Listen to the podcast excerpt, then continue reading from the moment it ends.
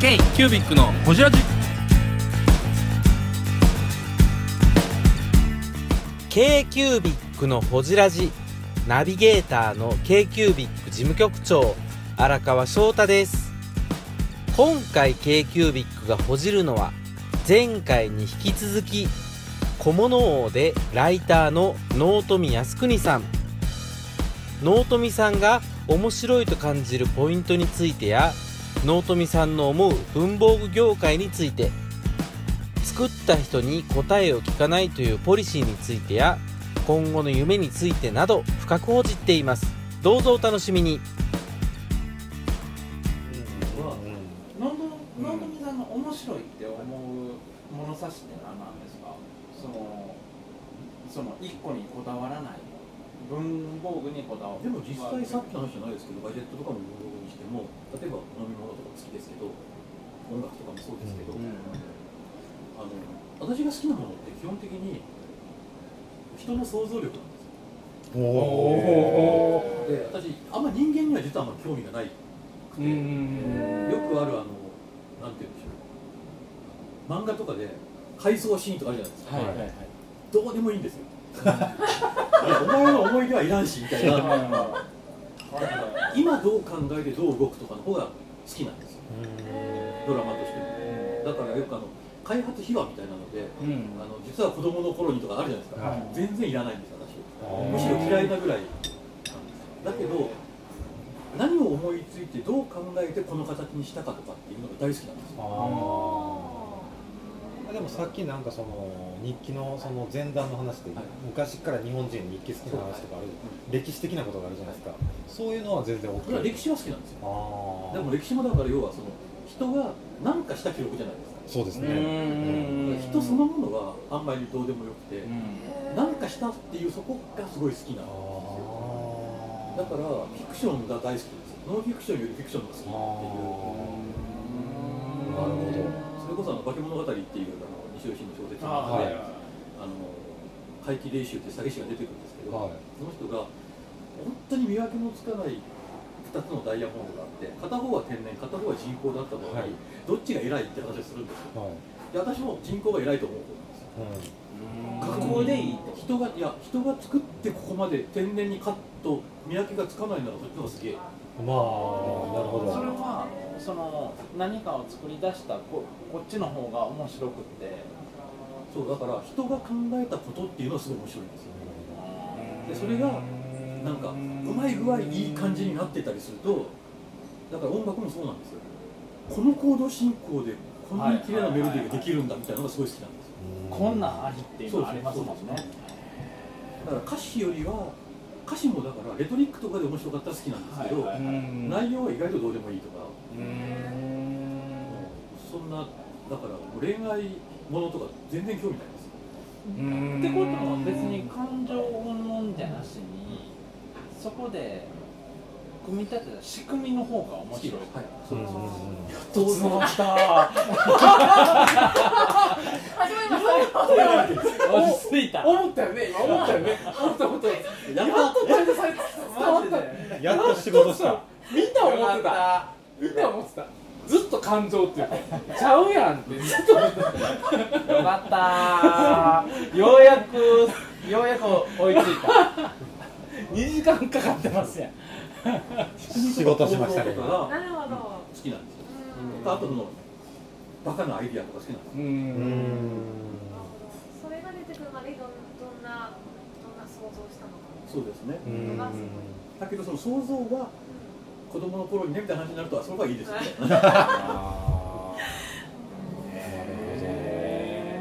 だからその意味ではその人間が考えるものので変なこと考えてる人とかがいると好きなんですよ。うわ変なこと考えて面白いこと作ってんなとかっていうのが面白いと思うし、だからそれこそあれですよペーパリーさんのカミテリアはい。クルル作ってる彼女とか山田さんとかはすげえと思うわけですよ、そのどうやってこれ思いつくのって話をよくするんですけど、いやなんか適当にこうやってやってたらできちゃうんだよねみたいなことを言われると、あすげえなって思う。わけですよそれでこの完成度みたいな。でそこをもう少しそのちゃんと言語化したいなとか思うわけですよ。そういうのはありますね。だからその人が考えてるものが好きっていうのがあるからガジェットもそうだしとかそういうそういうことですよ。でもカクテルとかも誰かが考えつくわけじゃないですかそれがやっぱ好きだしでそれガッてガッて飲んでしまえるその贅沢みたいなのも好きだしあそっからはそっからはちょっとちゃいますよね。いやでもだからそれはそのなんていうんでしょう。人の考えたものを受け入れる。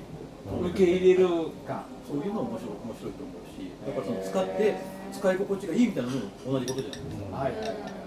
このものをお届けする k キュービックのこじらじそのムートリさんそのライター業としてもいろんなものを割とフラットに見てこれてるわけじゃないですか。でここ何年かの文房具の業界とかって客観的にどうとかあったりします、まあ全部は全部じゃないと思うんですけど、うん。気が狂ってるのかっていうぐらいなんかどこもここもすごいもの作ってきますよね。うーん。そのだから不思議今日ちょっと国領さんでも話してたんですけどうん。あのリーマンショックがあってはい。会社が物とかを買わなくなって、うんでそこで自分でペンとか買わなきゃいけなくなって、うん。やっとペンに目が向いて、こうペンを選ぶようになってっていうのとジェットストリームとかフィクションが出てくるのが重なるんですよ。はいはいはいはなんじゃそりゃってやっぱ思うんですよ、で選んでみたらわ書きやすいペンってあるんだみたいなのがあれば興味も向くじゃないですか、で今の文具ブームって結局そういうのの積み重ねで今来てるわけで、そのあすげえってマニアじゃなくても思うものっていうのがこんなに立て続けに出る時代って多分なかっただろうな。ああえだって今日キャンバスノートのスマートキャンバスノートっていうあの今までと同じページ数だけど3分の2ぐらい薄くて何グラム軽いみたいなのあるんですけど要はそれは今の学生さんってすごい荷物重いから、はい重いっていうところから作られてるんですけどできるんだそれみたいなのもあるじゃないですかい要するにここ何年かのその進化の度合いがめちゃめちゃやばいってことですか？そうですうねんあとそのちゃんと作るようにまあもちろんちゃんと作らなきゃ売れない時代になったっていうのもあるんですけど、ちゃんと作ったらこんなにちゃんとしたものができるっていうこともすげえと思うし、じゃあもうメーカー努力ですよね。そうですね。ただだからあとそのメーカーの思いも届くようになったってことそうですね。届きやすくなったっていうのがあってまあそれでも全然ね届いてない部分もいっぱいあるんですけどでもあのそういうのに目を向ける人が増えたっていうのももちろんあるんですけどそれにしてもその使う側の音楽を超えてすげえもん出てくるなっていうああそりゃのがそうですね。あって。で特に文房具で顕著ですね。特にしかも意外と大手さんがねすごいちゃんとがっつり作って。筆記具とかすごいですもん。ねうん。使う側の期待以上のもん。出してくるからね、それが異常ではあると思うん。ですよそのもちろん。だからフィクションだって10年の積み重ねが出てきた、ジェットストリームだってすごい長いことうん。でたまたまタイミングがそうだったっていうのはあるん。ですけど、その後でも結構どん。どん。出てくるうん。わけですよ、だからそれはなんかすごいなって思うしでもそれって多分すごい何人かっていうか何十人か知らないですけど多分すごい少数の人たちの能力あと少数の人たちの技術みたいなものが組み合わさってうまいこと回ってるだけでだからまあ先は分かんないんですけど、うんあとまあねそれこそ山崎さんとかに言わせればその業界もまだいろいろあってねみたいなところももちろんあると思うんですけど、でも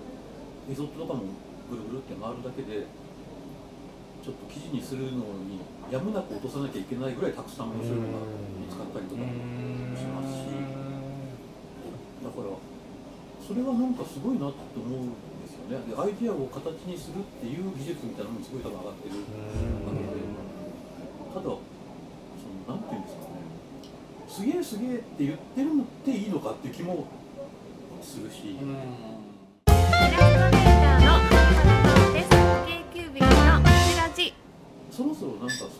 げえじゃないところのすごいをの価値観みたいなものを見つけていかなきゃいかん。なとかもそれは何でしょう何なん。で例えばその使い心地みたいなのっていうのはあまりに主観的すぎてあの個体差ありすぎる個人差ありすぎる、固定差はい、あるのでまあそこの辺が何か違うその変な別の面白がり方みたいなのっていうのとか、あとその便利便利っていうのも中のなんかこう細かいいろいろとかっていうところを少し目をつけて原稿にしていければいいのかなとか思うんですけどあとその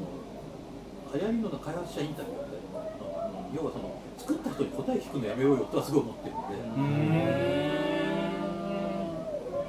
それは私やっぱそのその人そのものには興味ないのが続きかもしれないんですけど、はい。例えば作家インタビューとか一応全部その人が書いたものを読んでいくじゃないですか、読んでると聞かなくてよくなるっていうのがあるんですよ、で聞くのはもっとそのそれを原稿を書くにあたってちょっと必要なことみたいなのを聞くっていうのがあるんですけど、その例えばさっきの池田君の話じゃないですけど結構あの絵描きの世界ってこう象徴するみたいな感じで彼はそういうのが嫌いなんであれですけどこういるわけですよ。でこう変なこうよくわかんないが書いてあって、はい。お客さんが来てなんかあこれは何々を表してるんですねみたいなことを言われるとあ当たりですとか喜んでるバカな画家がいるって彼は言うわけですよ、その通りですって言うてしまう。とかその当てさせようとするとか。当てられたら嬉しいとか。はい。や一言で何って当てられるんだったらそれを書けばいいじゃんって言うわけですよ、は。い。象徴するんだったらそこはもっとぐちゃぐちゃな複雑なものがあって一言で要するに言えないからそういう形になってるのじゃなきゃ象徴する意味がないじゃないか、だからでもそういうもんだと思うわけですよ、はい。そのあとそのさっきも言いましたけど作った人が全部分かってるって絶対ないと思う。ん。ですよだから作った人の発言はあくまでもいろいろある発言の一個のはずなのに正解になっちゃうっていう感じっていうのがあって、あ世に出てみて価値を教えてもらうこと。それはすごいありますね。正解は、正解というかその作っ使ってる人たちとか、それを購入しした人たちがその答えを出していく個々にあるはずなので、それは僕も思いだって発売しちゃったら作ってる過程は僕のもんですけど発売しちゃったらもう僕のもんじゃないし、うん。ものね買った人とかそれ見た人のものなんですよ、なのに例えば「安倍さんこれはこのつもりで作ったんですよね」みたいなことを聞いて「そうですよ」って言われたらもうそれがもうその答えうん唯一の答えみたいに流通しちゃうことっていうのが結構別に文具に限らずもう今大体いっぱい何かとそれで、でもそれはなんか微妙にさっきのその想像力の否定みたいな感じもするしそうなんや。物ってやっぱり道具だしそれ使った人のも思うんですよそれぞれがね。それこそあの情熱大陸とかああいう番組っていうのはうざいわけですか？私はね私は好きじゃないです。思い出その作った人たちのがこういう答えをあれ出してるから。は使ってる側に想像させろと思います。なるほど。だし使ってる人たちで思いつきをフューチャーするもんじゃない。いやしてもいいんですけど、えっと、例えばそれはどうどうしてここれとこのアイデアとこのアイデアをつなぐって思いついたのかとかそういうこうそこ止まりでいい。そこはい止まりでいいわけですよね、そこから先はあとはそういらんいや感情とかはいいと思うしあとそのなんていうの苦労苦労話とか聞いてもしゃあないっていうのがあって。でも例えば試行錯誤した時にこっちやったらこうだったけどこっちやったらこうでどうしようと思った時にあ合わせたらこうなるんだわみたいな話は面白いじゃないですか、だけど100個作ったんですよ試作品って言われてもはあってなるほど。なるほど。っていうだけのことなんで苦労の度合いじゃなくて創意工夫の中身そうですよね。で苦労はみんな知ってるし、うん。苦労してないなんて思ってないかうん。ら、もっとももっともですよ。もっともな。であとその正解みたいなのを探すのが嫌なんですよ。探す風潮が嫌なんですよ正解なんてないですもんね、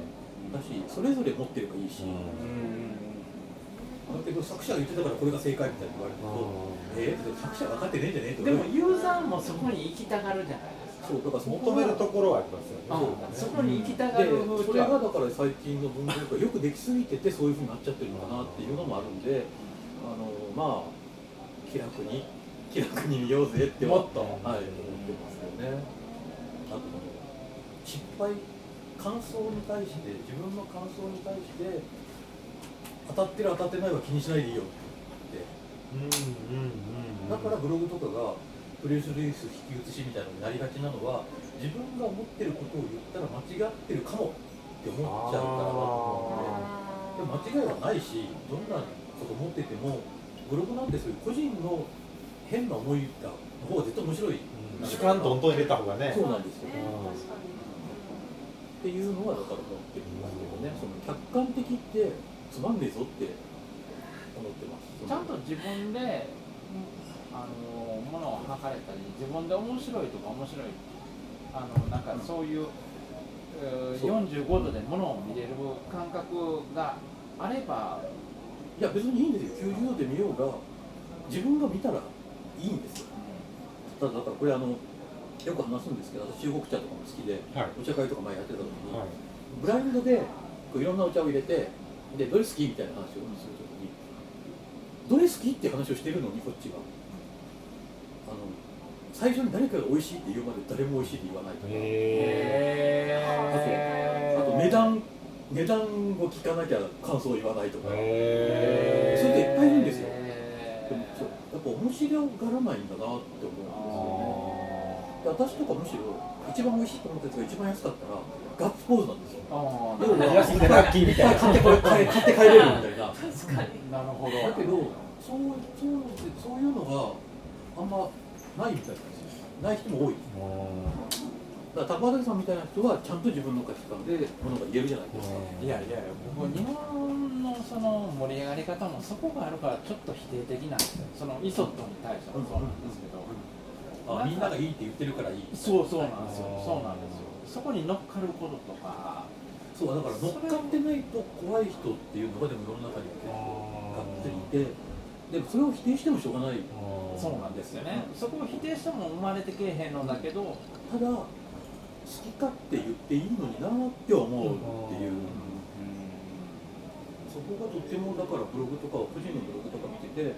つまんないなって思うことが多いのはそういうのがちょっと目立つ時ですよね。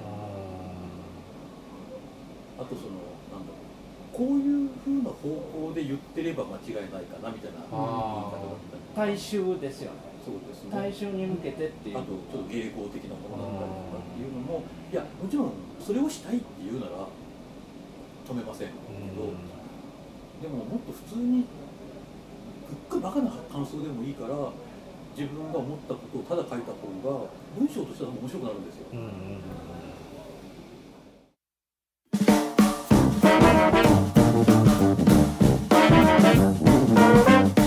k q b i c のほじラジではリスナーの皆様からメッセージをお待ちしております。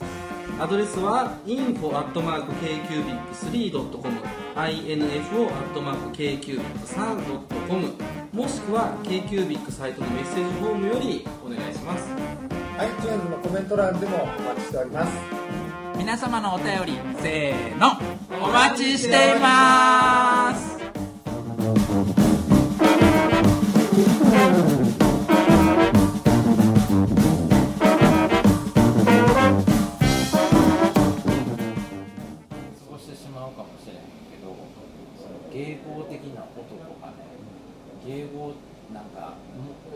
しにもっと自分たちがやりたい音とかをやってるところっていっぱいこう僕の中で見分けつけちゃうんですよ、はいはいはい。それはありますよ。それ音楽好きはみんなやってるじゃないですか。うんで今のそのところにちょっと否定して見ちゃうのはもうそういうふうなところでその音楽ビジネスに乗っかろうとしてることが多すぎて面白くないなと思う。でもその中でもね全然違うことをやってるバンドとかいてるんですよね。そこを見つけていくのがすっごい面白いでも最近の若い人って基本うまいじゃないですか。うまいです。だからテクニテクニカルです。だから意外と面白い人たちいっぱいいますよね。入れてますね。うん。僕今88箇所例あのジョン現状はいはいすごい。だってもうアイドルとかでもすごいのはすごい浮いてます。アイドルとかでも本当に出ます。だからそういうプロ根性を持ってる人たちにハマっちゃうんですよね。そう私もだから昔のももちろん好きなんだけど昔のばっかり聴いててもねつまんないですから新しいので面白いものを見つけたいですよね。そそれこそ大阪とかいっぱいいるじゃないですか。いてますね。印象とかすごい好きですよ私。関西はやっぱりそういうのを生み出す土壌なんか負け負けん気が。そうですね。あとそのなんでしょうね。やっぱ東京ほど正解探さなくていいのかもしれないです。もうちょいバカなことをやっても OKOK って言ってくれる環境みたいなのがあるのかなって気は、それは僕は地方でも今生まれてきてるんだろうなとこんだけいや地方はむしろもともとそうなんですよ。だってあの面白いんですよ。なんていうの基準ないから基準があるほど何かがこう何かがあるわけでもないから。そうだから地方のマニアックなことやってる人とかやっぱ変だし、それこそねスーパーカーとかその走りですよね、やっぱ東京でもだから昔はだからね加藤和彦さんみたいな人がいたわけだし。問題だとみたいな見方にいるわけだし、うんそうですよね。何もこう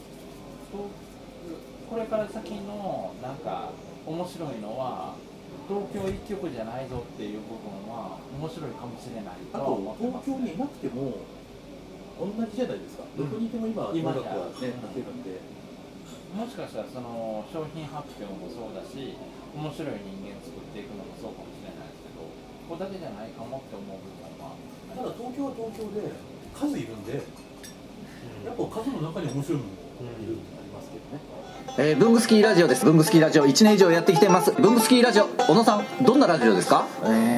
ーと2人がボソボソ話して1人がハキハキ喋るラジオですね。高木さん。え？なんですかね？用意してませんでした。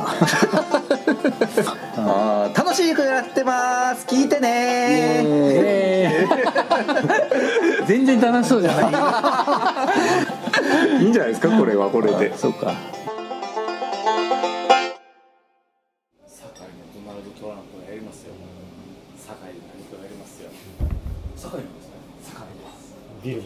からね。私が今あの行動人っていうなんか業界誌みたいなのに、はい。あのそうさっきのその日記の歴史とか調べたらそこの連載のものものの今昔物語っていう連載で書いたんですけどそれって私の原稿の下にあの漫画描いてるやつがいるんですけど森木の子っていうのがいるんですけど彼女堺のさあの森チャックってあのなんですっけ変なあのキャラクターとかやってるやつ知りません森チャックチャックっていう堺の人なんですけど、えその人の妹なんですけど、えなんか面白い漫画いっぱい書いて。て、ただ今は漫画もイラストレーターだけじゃ食えなくて、あの脱出ゲームってリアル脱出ゲームはいはいあれの下北沢に謎ビルっていうビル一棟が全部脱出ゲームになってる謎ビルあるんですけど、そこのビルの店長をやってます。へえバリバリ関西の姉ちゃんで面白いですよ。へさこれ堺の子です。ちょ次の山本修行の新商品。にでも僕たちもともと k q ビックではい脱出ゲームを企画しようっていう話だったんですよ。ど文具系脱出ゲームどんどん。ねありましたね。なんか脱出ゲームの今度出たあのボードゲーム面白いらしいですよ。ボードゲームんどすぎてと連携して、へかなりリアル脱出ゲームの感じが出てるって言ってました。えなんかねでも実際僕たちあのー脱出ゲームもやったんですけどなんか例えばこの今この5人でチーム組んでやるんですよ。その空気感がすごい面白くて、太田さんゴールデン街行かなあかん。あ時間があれやから一回締めのそろそろ。あの最後のえー、そうなの？続きはゴールデン街。続きは最後の締め締めの話とか。ねそうですよね。ここで一応取っとかんでそうですよね。取ってきます取ってきますあとはジングル持ってきましたね。はい。別に俺が締めなくていいんですよね。あはい。えっと最後に納富さんの今後の夢的な今後の夢的な皆さんに聞いてるんですけど。今後の夢？はい。まずはとにかくえっと息子が卒業するまでの学費を稼ぎ続けるんですよね。ちょっと切実な切実な。リアルな。リアルな。でそれが終わったらギター買おうかなみたいな。まあいいんですけど。ええええ。でもさっきも言いましたけど結局そのバカなことでも言っていいよみたいなことが広まるような原稿っていうんですか、はい。なんか納富があそこのこれについてこんなアホなこと書いてるけどいやそれはそれで面白かったんじゃねみたいな風になるみたいなこうスペック至上主義とかにならず、はい。デザインばっかりにならずみたい。な、もう少し違った角度からの価値観みたいなものっていうのを作っていけるような文体とかが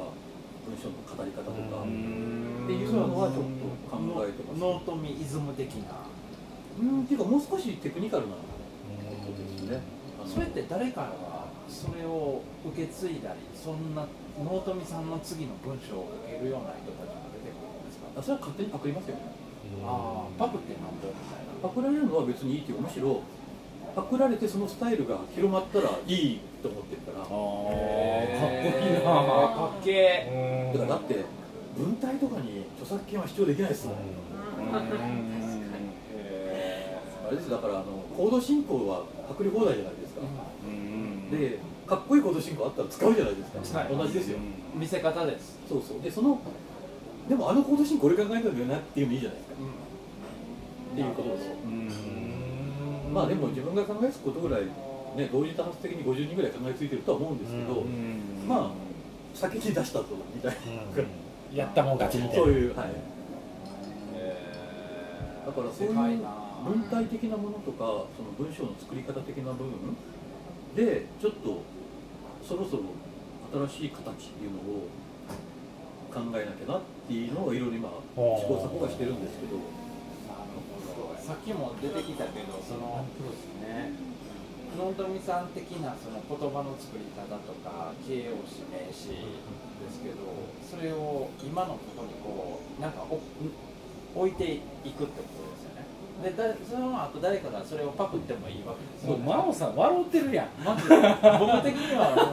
150%理解したこっちだいらんこと言わへんかみたいな。もうなんか150%理解したけどね。150%笑われてますよ。ただの面白い堺のおじさんまあ続きはね続きははい。ゴールデン街でお話しさせていただきましたということで、はい今日はラジオの好きの皆さんはここまでということで、文章を作っていく人ってそういうことやねんね、もういいよ。もういいはい。ということで今日はすごいありな。ありがとうございます。ありがとうございます。ありがとうございますはい。ということで野鳥さんお越しいただきました。どうもありがとうございました。いやー続きまだまだ聞きたい、今日はなんか。k q b i c のホジラジ。この番組の提供は山本資源ロンド工房。レアハウスで。お送りしております